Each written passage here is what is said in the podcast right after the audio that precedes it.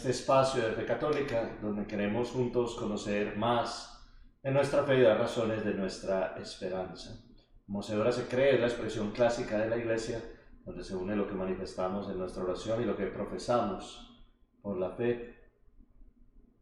Él es el padre, el padre Jaime Alberto Pérez el Restrepo. Yo soy el padre padre.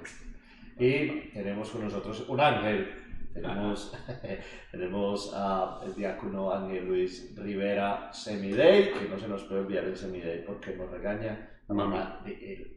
Eh, con mucho amor y con mucha alegría nos encontramos de nuevo frente a estas nuevas alegrías que nos da el año litúrgico. Hemos terminado Pentecostés, hicimos nuestra vigilia. Muchas gracias a todas las personas que participaron con tanto amor. Y ahora este fin de semana eh, nos vamos preparando para más fiestas y más celebraciones.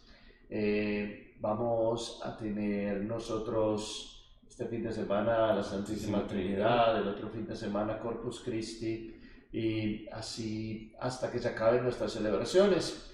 Hoy vamos a hablar de la Eucaristía como fuente y culmen de la vida cristiana, preparándonos, no porque la Santísima Trinidad no sea importante, necesitaríamos hacer todo un mes la Santísima Trinidad para explicar. La profundidad, claro, para, la Trinidad. Para hablar de las procesiones, de las misiones, de cada una de las independencias de la Trinidad. Seguro eh, les prometemos que la vamos a hacer cuando terminemos esta serie, sino porque en el centro de este mes, que es el mes dedicado al Sagrado Corazón de Jesús, nosotros tenemos a la celebración del Corpus Christi, mm. que queremos destacar de una forma muy especial. Va a ser coincidente con el Día del Padre aquí en Estados Unidos, el fin de semana del 19, y le pedimos, le pedimos al Señor que nos ayude con su Eucaristía, con su alimento de vida eterna, a vivir una vida más cercana a lo que su Eucaristía nos presenta como programa de vida, de entrega y de amor. Normalmente empezamos con una lectura de la palabra de Dios, pero yo quiero empezar hoy con una lectura del Concilio Vaticano II.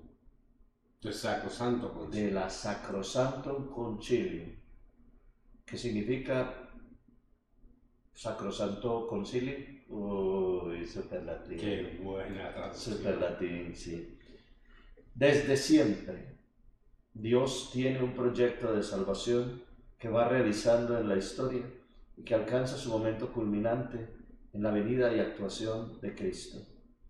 Por eso, afirma la Sacrosantum Concilium, ojo, esta obra de redención humana y de la perfecta glorificación de Dios, preparada por las maravillas que Dios obró en el pueblo de la antigua alianza, Cristo la realizó principalmente por el misterio pascual de su bienaventurada pasión, resurrección de entre los muertos y gloriosa ascensión. Por este misterio, con su muerte destruyó nuestra muerte y con su resurrección restauró nuestra vida. Pues del costado de Cristo, dormido en la cruz, nació el sacramento admirable de la iglesia entera. Ese es capítulo 5, aunque yo tenga los dos dedos aquí unidos, el capítulo 5, el número 5 de la Sacrosantum Concilio, el número 5 de la Sacrosantum Este número 5 al inicio de la Sacrosantum Concilio, porque nos habla de lo siguiente, en la Eucaristía se concentra todo el misterio de la Iglesia. En la Eucaristía se concentra todo el misterio de la salvación. En la Eucaristía se concentra nuestra redención. En la Eucaristía se concentra la muerte al pecado y el nacimiento a la vida nueva. En la Eucaristía se concentra, para decirlo así, toda nuestra vida como miembros de la Iglesia y en ella nuestra vida se une al misterio entero de Dios y de la salvación que Él ha querido darnos en Cristo. La Eucaristía es, si nosotros lo entendemos bien y hemos ido creciendo poco a poco espiritualmente y por lo menos tenemos eso claro, el centro, el culmen y el origen de toda nuestra vida cristiana, que por eso la misma iglesia llama a la Eucaristía la fuente y, y el culmen de toda vida cristiana, porque nuestra vida entera, con todo lo que significa la salvación y lo que Dios ha querido darnos con esta vida nueva y con la resurrección, está concentrado en la Eucaristía. Sí, claro, y, y, es parte de nuestra, nuestra glorificación, como dice el documento, nosotros gloriamos a Dios a través del culto en la, en la liturgia. Pero no es solamente eso, porque tú puedes dar culto vacía, un culto mecánicamente, no es eso. La Eucaristía nos hace partícipes de esa acción salvífica del Espíritu Santo en el mundo. Claro, comenzado en el Antiguo Testamento. Y como tus dedos están unidos, ¿eh? nos une el Antiguo Testamento y el Nuevo Testamento ese momento de la cena pascual. La cena donde se ata los tiempos en la salvación, en la historia de salvación humana y que nosotros estamos continuando. No es algo indiferente, no es algo separado de, es algo parte de y continúa entre nosotros. Y es muy importante cuando llegamos a la, a, la, a la misa, llegamos participando de una acción que comenzó desde la promesa de Adán, que Él enviaría la redención al pueblo caído, al hombre destruido por el pecado sino que nos iba a levantar, no iba a dejar ahí, que nos volvería a levantar a esa dignidad de Él. Por eso dice la palabra que fuimos hechos a su imagen y semejanza. O sea, somos diferentes a los animales. Los animales tienen un alma así, tienen espíritu. Cuando se va el espíritu, muere el perito. Pero no tiene esa conciencia. No entiende lo que está pasando, no tiene el raciocinio que tiene el ser humano actúa por instinto y no por razón. Um, y nosotros actuamos primero por la razón. Um, ese eterno buscar de ese divino, de ese, ese, algo, esa causa, um, es, es, algo que comienza el Espíritu Santo en nosotros. Y es importante recalcar eso. Nosotros participamos en la acción salvífica vayan al mundo entero, proclamen el Evangelio a todas las criaturas, bautizándolas en el nombre del Padre de Dios. somos parte de ese, de esa, y se llama ah, divinización, ¿no? Somos parte, nos, nos hacemos parte de Dios porque se hizo hombre, se hizo humano para llevarnos al nuevo nivel, a un nuevo plano, a un restablecimiento de una dignidad primordial. Sí, el catecismo de la Iglesia Católica lo expresa de esta manera, tan concisa y tan clara. La comunión de vida divina, ojo, y la unidad del pueblo de Dios, de lo que está hablando Luis, de nuestra vida nueva, la vida divina que habita en nosotros, y el pueblo de Dios que ha sido transformado por esa vida divina, sobre lo que la propia iglesia subsiste se significan adecuadamente y se realizan de manera admirable en la Eucaristía. En ella se encuentra a la vez la cumbre de la acción por la que Cristo, Dios, santifica al mundo y el culto en que el Espíritu Santo, los hombres, dan a Cristo por el Padre. Se une nuestra vida al sentido profundo de la salvación, la vida divina, y la alabanza que podemos dar al Padre se une en nosotros. Es decir, como si todo el sentido de la salvación, como si todo lo divino en nosotros como pueblo de Dios reunido en ese momento se hiciera realidad y ya no somos el uno separado del otro, sino los uno, todos uno en Cristo transformados con esa vida divina. Uno cree que uno llega a la misa a veces o la Eucaristía y hacer mi oración. Yo vine con mis intenciones, yo vine con, con, con, mi propio proyecto, con mi propio plan. Yo tengo esto preconcebido. Yo voy a ir ahí, voy a rogar por mi mamá, por mi abuelita, por la tía coja, y la mueca, y la tuerta. y yo voy a orar por ellas y yo voy como a mi misa, como a mi cosa, esa única, exclusiva mía con Dios. Y mm, mm, eso no es lo que pasa. Lo que pasa es una cosa diametralmente distinta. Llegamos y todos unidos como pueblo de Dios nos unimos. Y al unirnos como pueblo de Dios, se manifiesta en nosotros la comunión de esa vida divina, la vida divina que proviene del Padre y del Hijo y que se nos comunica con la fuerza del Espíritu y que nos hace a todos uno. Por eso es que nosotros decimos, cuando llegamos a la misa, que todos estamos celebrando la Eucaristía. Claro, lo que pasa es que creo que la falta de entendimiento de los que son monitores, y no todas las parroquias tienen un monitor, ¿Qué es un monitor? Un monitor es lo que uno ve la computadora. El monitor es la persona que anuncia, por ejemplo, buenos días, buenas tardes, gracias por llegar al templo, apaga los celulares, la liturgia de hoy, lo que sea. es el que da la ambientación y muchas parroquias después de, de, de la pandemia pues ha dejado cargo de hacer sus anuncios antes de y por mala costumbre dice nuestro celebrante, hoy es el padre fulano. ¿Y el pueblo qué? ¿No está ahí?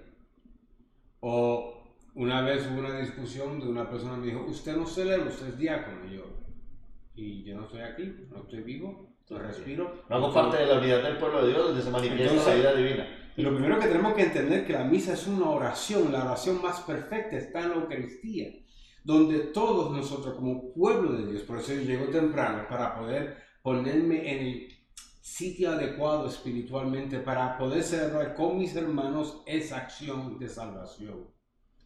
Pero ya yo he hecho todo lo demás en la semana. Ya yo he ido, he compartido con los enfermos, he compartido con los desahuciados, le he dado comida a los hambrientos, he arropado al que tiene frío. He hecho toda la acción pastoral y vengo ahora a la celebración de esa doxología, si le podemos decir algo. O sea, la alabanza, la gran alabanza que termina con el gran amén. Um, me acuerdo de uno de los muchachos del diaconado que dijo, ¿de dónde a dónde es la oración, de la, uh, la oración eucarística? Y yo le dije, desde el prefacio hasta la doxología que termina con el pueblo. Es que a él le gustan las palabras raras, por Dios. ¿Quién sabe qué es eso? ¿Qué es un prefacio y qué es una oración? Bueno, la, la, oración que dispone a celebrar la oración eucarística que nos entona a ese tipo de celebración específica. Le gustan las si es. Si es durante el Adviento, si es durante la Cuaresma, si es durante la Pascua, nos ambienta a eso, igual que la oración colecta nos ambienta a la misa. Mire, yo le voy a explicar porque si no, él va a seguir diciendo cosas raras. El prefacio es cuando en la misa uno dice, el Señor esté con ustedes, con tu espíritu. Levantemos el corazón, lo tenemos levantado hacia el Señor. Demos gracias al Señor nuestro Dios. Ahí empieza el prefacio. ¿Cómo va a saber una persona que es un prefacio, Luis? ¿Ustedes qué le Por eso que estamos dando estos podcasts. Y la, y la doxología es cuando el Padre... Ojo, mucho cuidado. Yo no canto porque Luis me lo tiene prohibido. No, no, no, mentira. Yo no canto, yo, dile la verdad, que yo te he dicho que es mejor que no cante para que la gente no se asuste. Y para que no llueva, porque cuando llueve se ponen las cosas muy feas. Mm. Cuando el Padre agarra el pan y el vino al final de toda la oración. O el diácono agarra el vino. Bueno, cuando hay un diácono, el diácono agarra el vino. Y se dice, por Cristo, con Él y en Él, a ti Dios Padre Omnipotente, en la unidad del Espíritu Santo, todo honor y toda gloria, por los siglos de los siglos. Amén. Esa es la doxología. La dice solamente el presbítero que está presidiendo, no toda la gente con uno. ¿Y nosotros qué contestamos? Amén, pero tiene que ser un amén como más, más lleno, más fuerte. A veces la gente responde, pero no, hay que responder amén fuerte porque es... y se llama así el gran amén. El gran amén, se llama gran amén. Entonces empieza con el Señor esté con ustedes y con su espíritu, levantemos el corazón, prefacio. Y termina con el gran amén de la doxología, por Cristo con Él y en Él. Esa es toda la oración que prepara, realiza y glorifica eh, la presencia de Dios con nosotros. Pero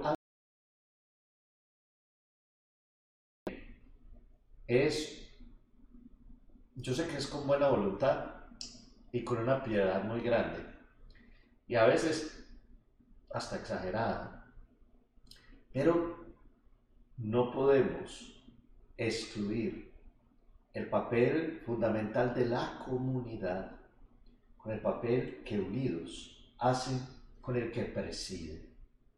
La gente a veces piensa que la Eucaristía se realiza porque hay un Padre que la preside y ya. Y no se dan cuenta del valor tan grande de la presencia de todos que realiza la presencia de Cristo. El sacerdote sin la comunidad o el presbítero sin la comunidad no tiene sentido. La comunidad sin el presbítero que preside tampoco. Pero no podemos, y yo sé que lo hacen con mucho cariño, sobreexaltar la labor y el papel del presbítero. Esto me lo dijeron a mí en una clase. Como hay unas personas que tienen una devoción muy grande, muy bonita, a que las manos de nosotros las ungen. Listo. Pues, son consagradas. Son consagradas. Entonces, entonces dice, por eso Padre, es que dice, el Señor reciba de tus manos este sacrificio. Y yo le dije a la persona, mire, no es así. En, durante la misa, en la Eucaristía y en los sacramentos, cuando se habla del presbítero o habla el presbítero, no habla en persona suya, ni se habla de la persona del presbítero, se habla de Cristo, porque especialmente en la Eucaristía y en los sacramentos, el sacerdote es Cristo, actúa en persona de Cristo. Entonces, cuando se dice el Señor reciba de tus manos, no es de mis manos, de las del Padre Jaime. Por eso cuando yo digo en la consagración, este es mi cuerpo, no estoy hablando del cuerpo del Padre Jaime, estoy hablando del cuerpo de Cristo. Yo digo, este es mi cuerpo, pero es porque... Claro, y, y, para que entiendan un poco, todas, todas las demás eh, sacramentos, excepto dos, han sufrido cambios a través del tiempo por el cambio del lenguaje de idioma, porque acá ha mejorado el idioma o avanzado el idioma y han cambiado los ritos excepto dos, que es el bautismo y las palabras de consagración. No puede cambiar. La liturgia ha sufrido cambio, pero nunca eso, porque tú no estás hablando por ti. Tú estás haciendo la acción de Cristo con sus discípulos en el aposento alto.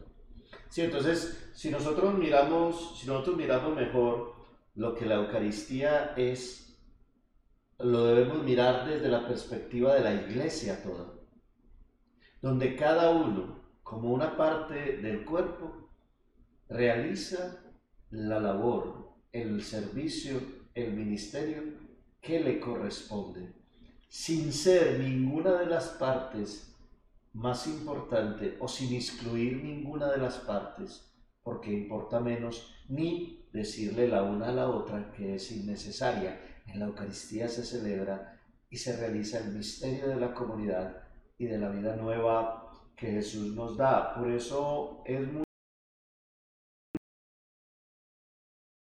cuando llegamos a la Eucaristía, de que todos somos transformados en Cristo. En Cristo, como cuando están dos o tres reunidos en su nombre, ahí está Él. Todos manifestamos el cuerpo de Cristo y el presbítero o el obispo que está presidiendo hace la acción de la iglesia en persona de Cristo. Entonces muchas veces la persona se centra en el Padre, en las manos del Padre, en la consagración de las manos del Padre. O en los gestos. O en los gestos. No. Es que cuando empezamos en el nombre del Padre, del Hijo y del Espíritu Santo, todos somos transformados en Cristo. El cuerpo de Cristo, que es la iglesia, unidos todos sus miembros a Cristo, cabeza y pastor. Entonces, en la Eucaristía se esconde todo lo que es nuestra vida cristiana, porque desde el comienzo somos transformados en Cristo. Todos celebramos, todos participamos en elevar esta acción de gracias al Padre, eh, todos celebramos y participamos en las alabanzas, en la oración, en la consagración, todos de una manera distinta, cada uno en su puesto, pero presididos por, por Cristo, cabeza y pastor. Es una conversación entre el Padre por el Hijo en el Espíritu Santo y el pueblo, el cuerpo. Cristo Capitas, presidido por el que preside la misa, o es, es, es el presbítero o el obispo que puede, pero todos participamos de la oración. Y hay partes que yo digo que no dices tú. Sí, cada uno en su puesto, sí. Entonces, pues es una oración la cual todos participamos. Y la palabra que yo leí en estos días, mejor deja la ofrenda ahí, vete a, y reconcíliate con tu hermano.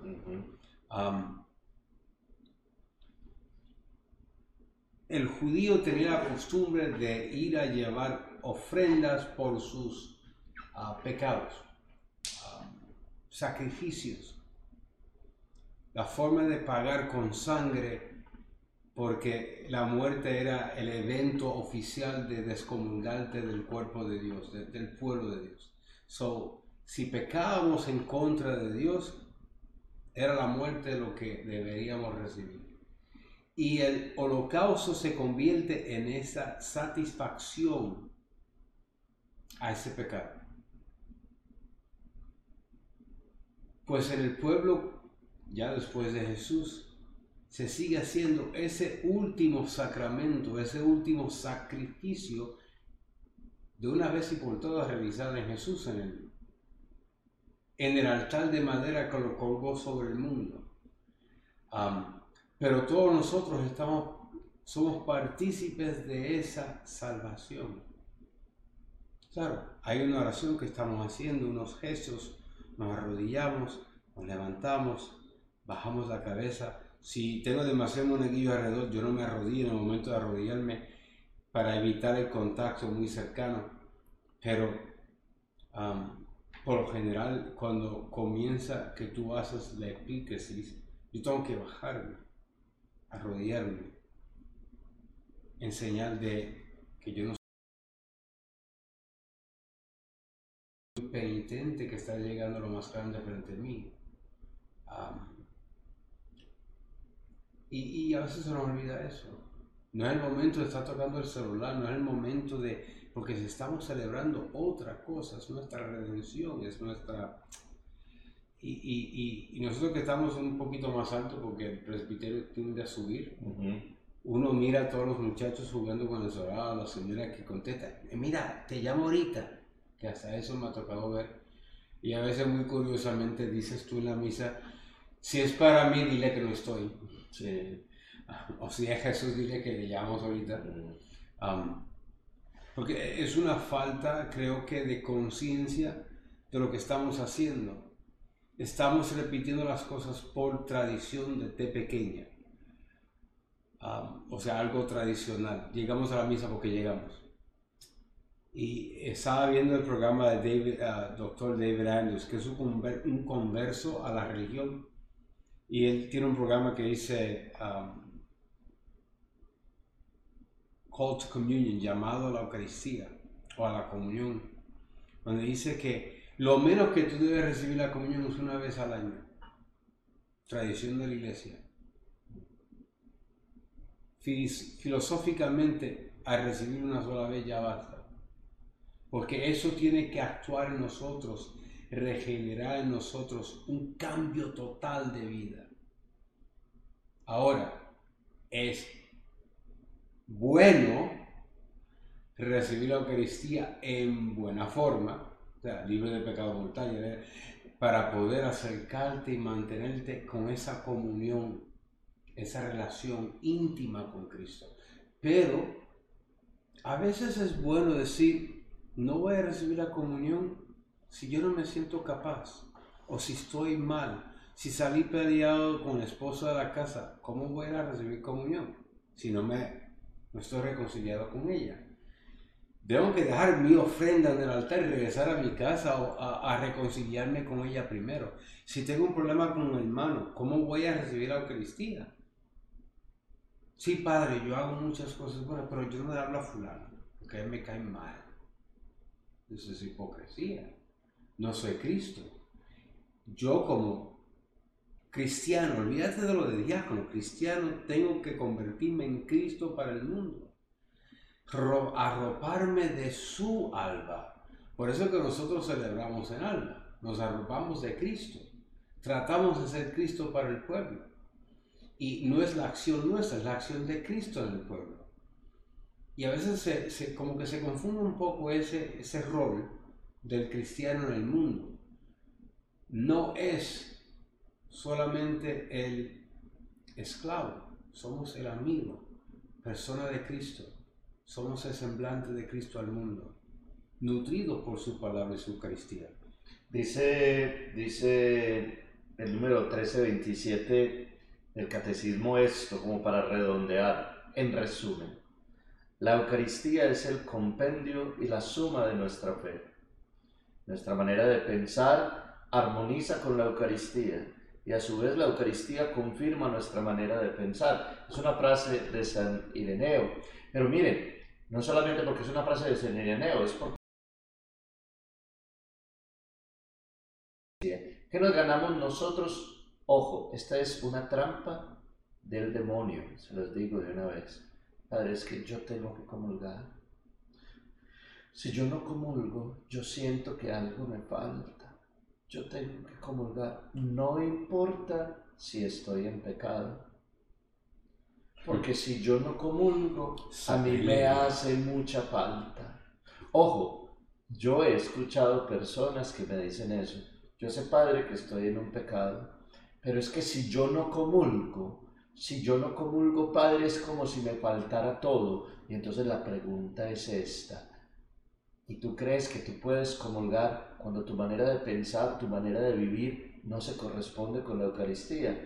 ¿Tú crees que se puede conectar una vida, digamos, a todas las cosas del mundo y separarse de Dios y odiar y envidiar y llenarnos de orgullo, de soberbia, quitarle a una persona el saludo, dejarle de hablar al otro, eh, no estar en comunión con el otro y enemistado con el de aquí, peleado con el de allí, y que porque me hace mucha falta la Eucaristía y que no puedo vivir sin ella, entonces hay que comulgar. Hay personas que yo veo y que sé que me lo han dicho, pues miren, yo tengo 20, casi ya 20 años de ordenado, Padre, es que yo sé que, yo, yo sé que eso es un pecado, pero yo no puedo quedarme sin comulgar.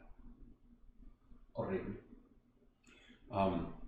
es mejor no comulgar y comulgar dignamente que hacer una descomunión, como decía mi profesor de, filosofía. Una comunión Sí, una descomunión, obligando, él decía, obligando a Jesús a salirse del cuerpo.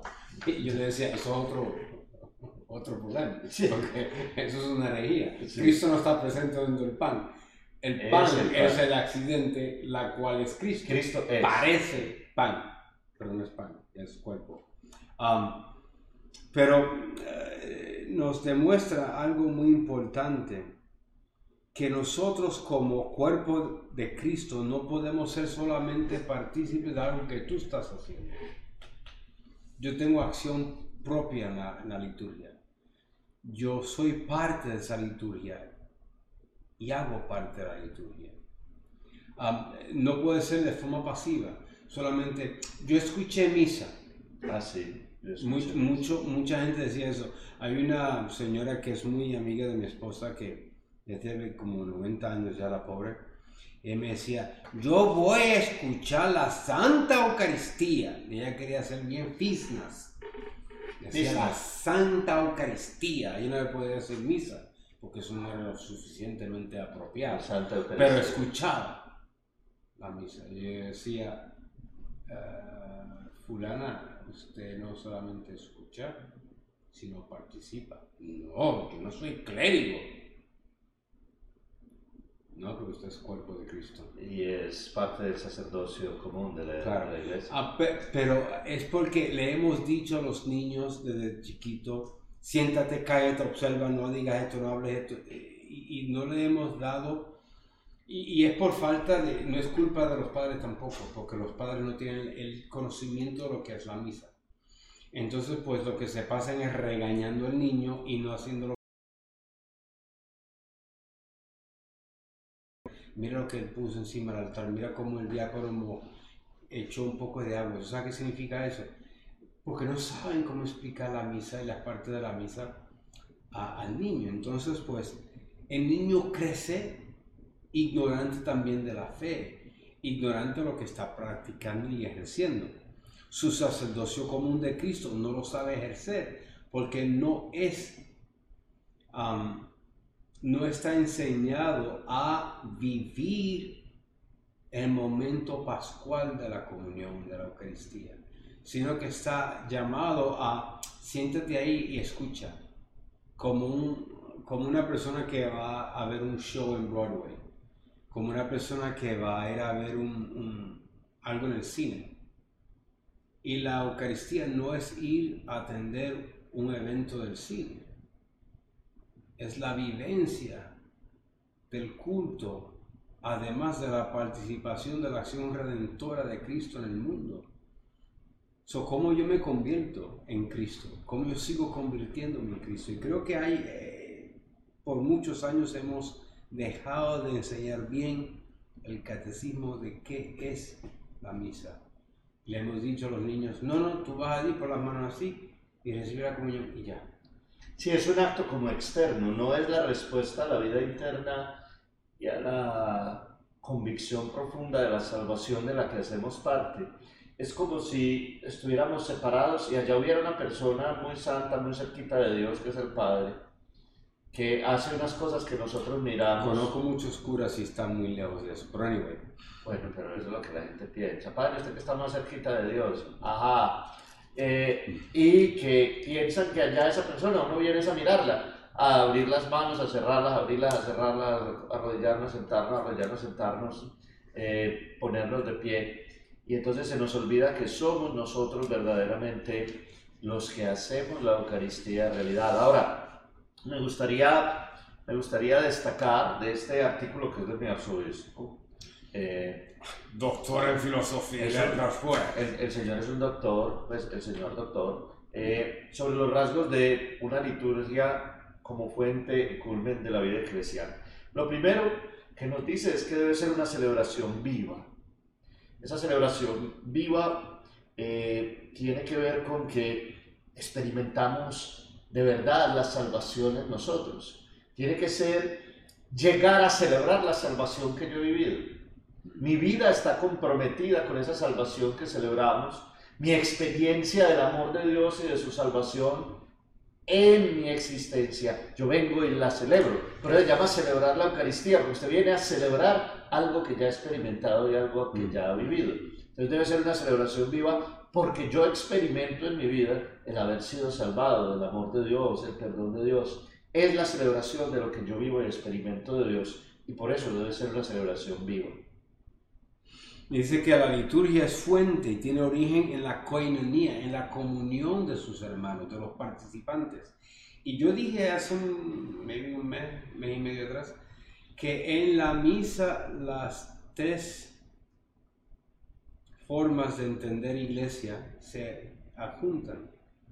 La iglesia peregrina en la tierra o la iglesia militante en el cielo, los santos encabezada por la criatura más, más, más perfecta, la Virgen, claro. Am, pero también los, los, los penitentes en el purgatorio, o sea, reciben la gracia del sacramento. Esa gracia sacramental a la cual estamos ofreciendo, aliviando en cierta forma su pena, su dolor, Ah, esa acción nuestra con ellos, nos juntamos los tres, estamos los tres orando. Por eso que tú dices una parte de la misa, junto con los coros de ángeles, nos atrevemos a decir. Ah, El gloria, el, el, eh, o sea, el poder participar de la oración de la iglesia entera. No solamente nosotros ahí en ese momento, sino de las almas en el cielo, de aquellas personas que están frente a la presencia de Dios. Es algo increíble pensar, una profundidad increíble poder pensar que yo estoy junto con San Irineo, con la Virgen, con José. Sí, la- la- lo, que, lo que llamamos nosotros comunión, que la gente a veces lo reduce solamente a recibir la hostia. La comunión no es recibir la hostia. La comunión es lo que sucede cuando la consumes. La comunión es lo que sucede cuando la consumes. es el efecto. que cuando la consumes se expresa la unión de todo.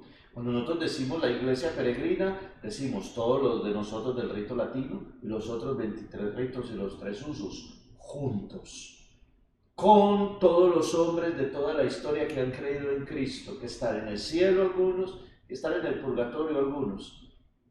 El sacramento que pone en nuestras manos se llama Eucaristía.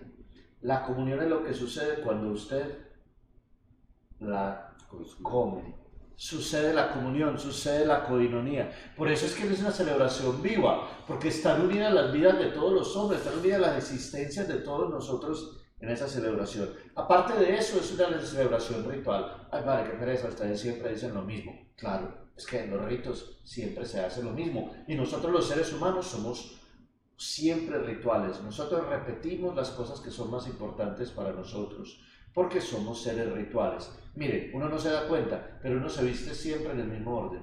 Uno, Sí. uno coge un plato y lo voltea así porque le parece que está al revés, pero cuando usted lo, si usted se lo come así, de todas maneras pasa lo mismo. Pero usted no lo ve al derecho porque usted es ritual. Usted es ritual en la forma como llama a su esposa, como llama Hace a sus como hijos. se levanta por la mañana, si se baña, cómo se lava los dientes, todo. Nosotros lo de nuestra vida lo repetimos, lo repetimos porque es importante para nosotros, lo celebramos repitiéndolo porque es importante para nosotros. El cumpleaños, el aniversario y cada una de las cosas que para nosotros son importantes. Por ejemplo, ayer mi hermana, ustedes saben que yo no me acuerdo de ninguna de esas fechas, de ninguna de esas cosas. Mi hermana dice, ay, negro, vos no le dijiste feliz cumpleaños a Ariana. Ariana, se- yo no me acuerdo de los cumpleaños de nadie, tranquila. Suele suceder, o sea que no acostúmbrate. es solamente ella, Acostúmbrate, acostúmbrate. No, va a seguir pasando, no te puedo decir que no va a volver a pasar, va a seguir pasando, aguántese ahí y haga fila detrás de todos los que no les gusta, que yo no me acuerdo de nada. Entonces, repetido, porque cada gesto, cada expresión lo ha atesorado la iglesia a través de la historia y lo ha convertido en un signo que expresa esa comunión, esa unión de vida, esa unión de fe con todos los hombres de todos los tiempos, con la iglesia presidida por Cristo. Entonces, las cosas hay que repetirlas, las cosas que valen la pena y que para nosotros son importantes, nosotros las celebramos y las repetimos. Claro. A mí me gusta esta parte que, que puso tu obispo, ¿no? Am, una celebración consciente, o sea, todos participamos conscientemente de esa celebración. Si nos quedamos como eh, Driving Miss Daisy, que estamos en la parte de atrás del coche esperando que el chofer nos lleve, eso no es lo que es la misa. La misa no es eso. La misa yo tengo que participar conscientemente de lo que estoy haciendo. Entonces, me acuerdo una misa en alemán que atendí. Y estaba en la, en la misa, en la homilía, estaba yo perdido más que un ratón y, o una cucaracha, un baile de gallina, claro, no entiendo ni.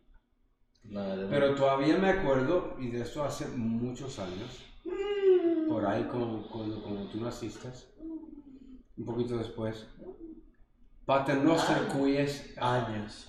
bueno, el Pater Noster o el Padre Nuestro en alemán se dice Vater unser du bist im Himmel.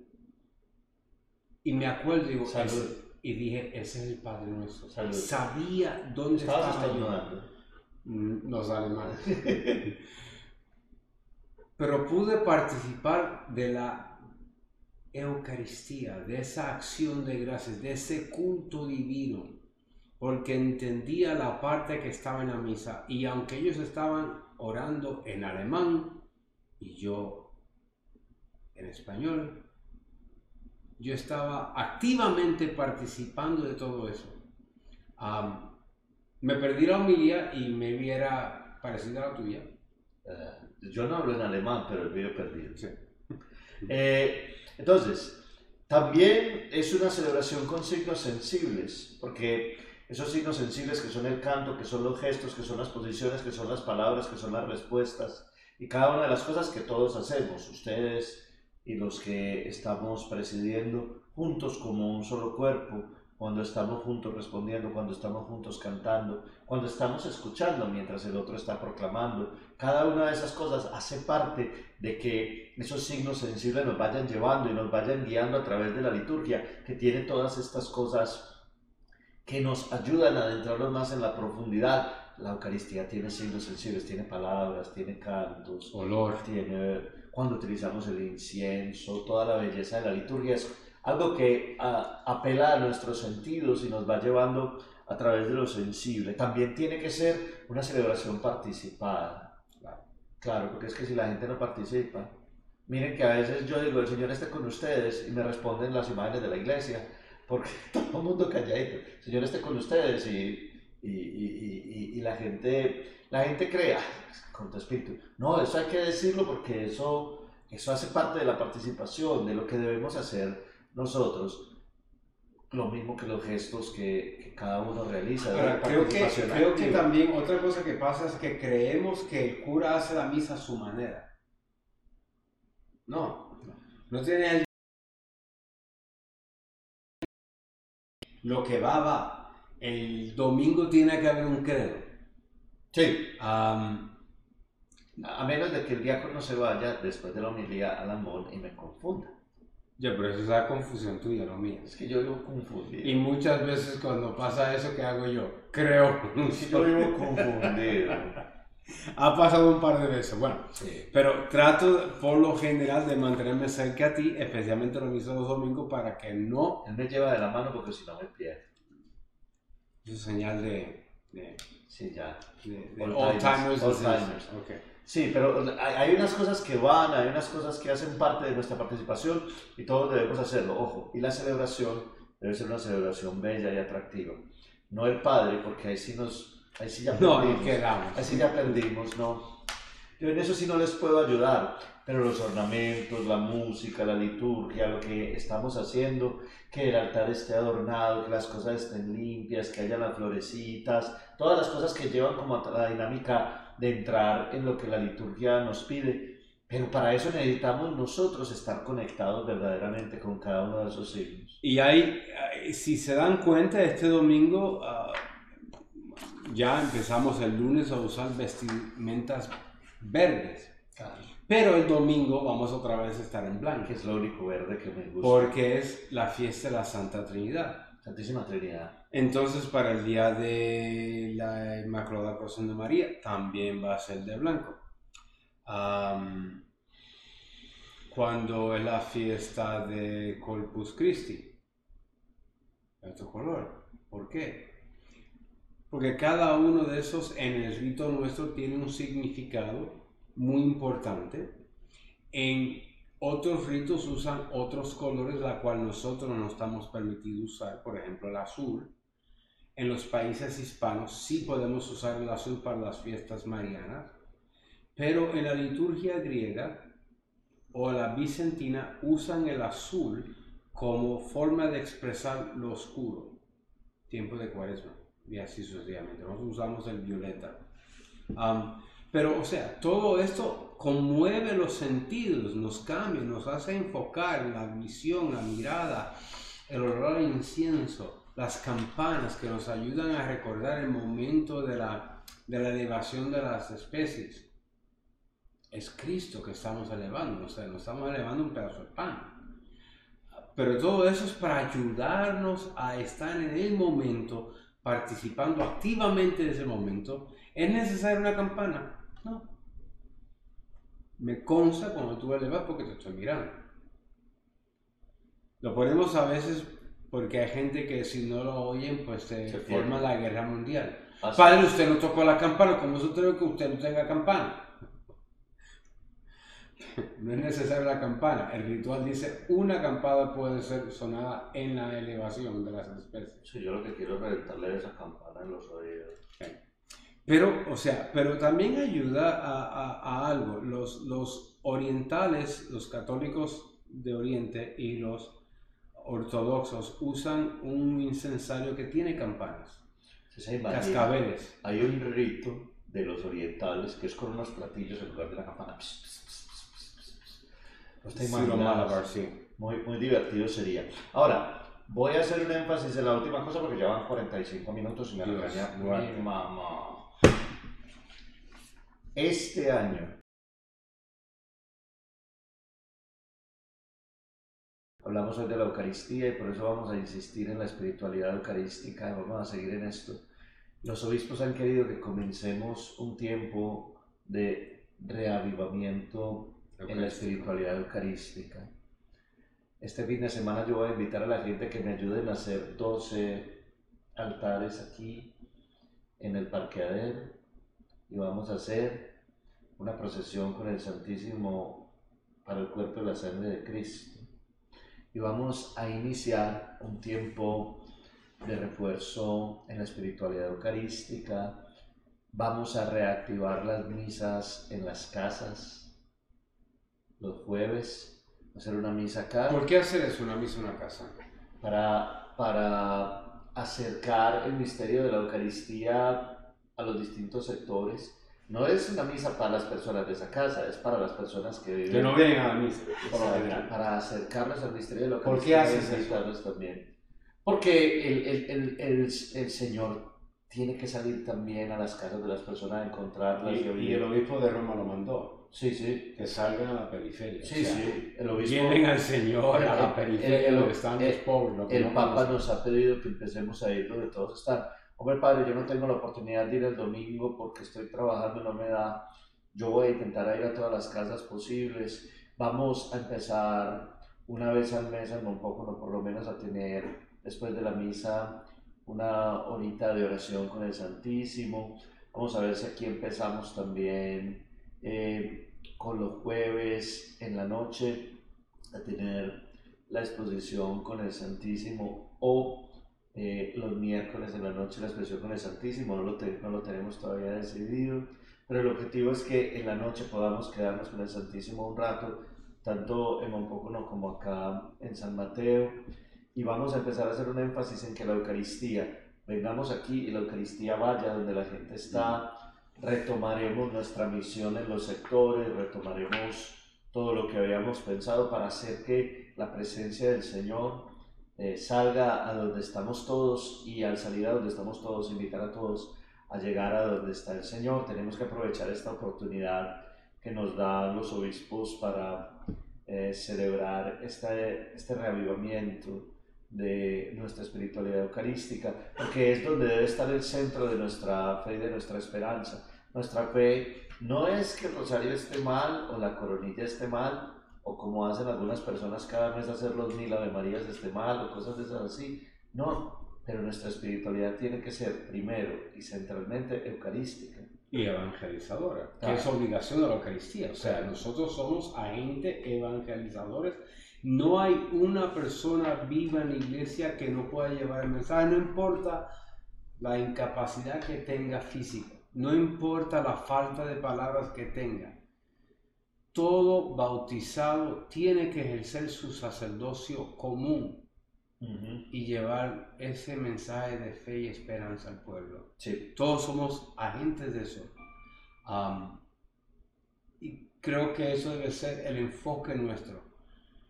Nutridos por, esa, por el Cristo sacramentado. Vamos a llevarlo al resto del mundo. sí, es lo que vamos a intentar hacer, encontrarnos con el Señor en la Eucaristía aquí. Yo sé que está expuesto en las horas de la tarde. en la semana donde vamos a estar con el Santísimo, tanto en, en Most Holy Trinity como aquí, y vamos a empezar a salir a llevar al Señor a todas partes porque es nuestro deber, es lo que el Señor nos ha llamado a vivir, nos ha llamado y nos ha enviado a llevarle al mundo la alegría de la salvación. Vamos a terminar con la oracióncita de consagración al Sagrado Corazón de Jesús. En este mes del Sagrado Corazón de Jesús les tengo dos sorpresitas. Vamos a ver si las logro concretar. Es, vamos a empezar a entronizar el Sagrado Corazón de Jesús. Que ya mandé a hacer unos pósters para el que no lo tenga en la casa, lo pueda enmarcar y entronizarlo en la casa. Vamos a bendecir eh, para el tercer fin de semana, vamos a bendecir las, imágenes. las imágenes del Sagrado Corazón de Jesús y voy a empezar a, eh, a, a ir a entronizar la, el Sagrado Corazón de Jesús en las casas y vamos a intentar que en cada casa de nuestra comunidad haya una imagen del Sagrado Corazón de Jesús en este mes del Sagrado Corazón de Jesús. Oh corazón de Jesús, yo quiero consagrarme a ti con todo el fervor de mi espíritu. Sobre el ala del altar en que te inmolas por mi amor, deposito todo mi ser, mi cuerpo que respetaré como templo en que tú habitas, mi alma que cultivaré como jardín en que te recreas, mi sentido que guardaré como puertas de tentación, mis potencias que abriré las inspiraciones de tu gracia, mis pensamientos que apartaré de las ilusiones del mundo, mis deseos que pondré en la felicidad del paraíso, mis virtudes que florecerán a la sombra de tu protección, mis pasiones que se someterán al freno de tus mandamientos hasta mis pecados, que detestaré mientras haya odio en mi pecho y que lloraré sin cesar, mientras haya lágrimas en mis ojos. Mi corazón quiere desde hoy ser para siempre todo tuyo, así como tú, oh corazón divino, has querido ser siempre todo mío, todo tuyo, tuyo siempre no más culpas, no más tibieza. Yo te serviré por los que te ofenden, pensaré en ti por los que te olvidan, te amaré por los que te odian y rogaré y gemiré y me sacrificaré por los que te blasfeman sin conocerte. Tú que penetras todos los corazones y sabes la sinceridad de mi deseo, comunícame aquella gracia que hace al débil omnipotente. Dame el triunfo del valor en las batallas de la tierra y sígueme la oliva de la paz en las mansiones de la gloria eterna. Amén. Muchas gracias por compartir con nosotros este nuevo momento esta semana. Ya llevamos 15 eh, de estos encuentros. Por todas las personas que nos dicen que les gustan, que los ven. Recuerden que lo pasamos al viernes por problemas logísticos para no tener conflicto con otro grupo que siempre estaba siempre estaba esperando los que termináramos. Y, que... y qué bien quedó esa parroquia Moscovich Un saludo a ah, todos mis hermanos de allá arriba y, y Fray Nelson por acompañarnos de, vivos desde bueno, en presencia desde Colombia. Sí. Un padre dominico que nos, nos, trajo una noche de, de, de cercanía con, con, con el Espíritu Santo y muy bueno. Muy lindo, muy lindo, muy bello. Y también compartió con nosotros la Eucaristía el viernes, el domingo. El domingo, a las 2 de la tarde. Antes de regresarse a su patria. Pero muchas gracias por todos los hermanos que siempre están con nosotros. Dios los bendiga enormemente. Todo ha salido muy bien, gracias a Dios, y esperamos que las el Señor nos ha acompañado siempre. No se les olvide seguir sintonizando este podcast. No se les olvide que uno, como ora, cree y como cree, vive. Muchas gracias.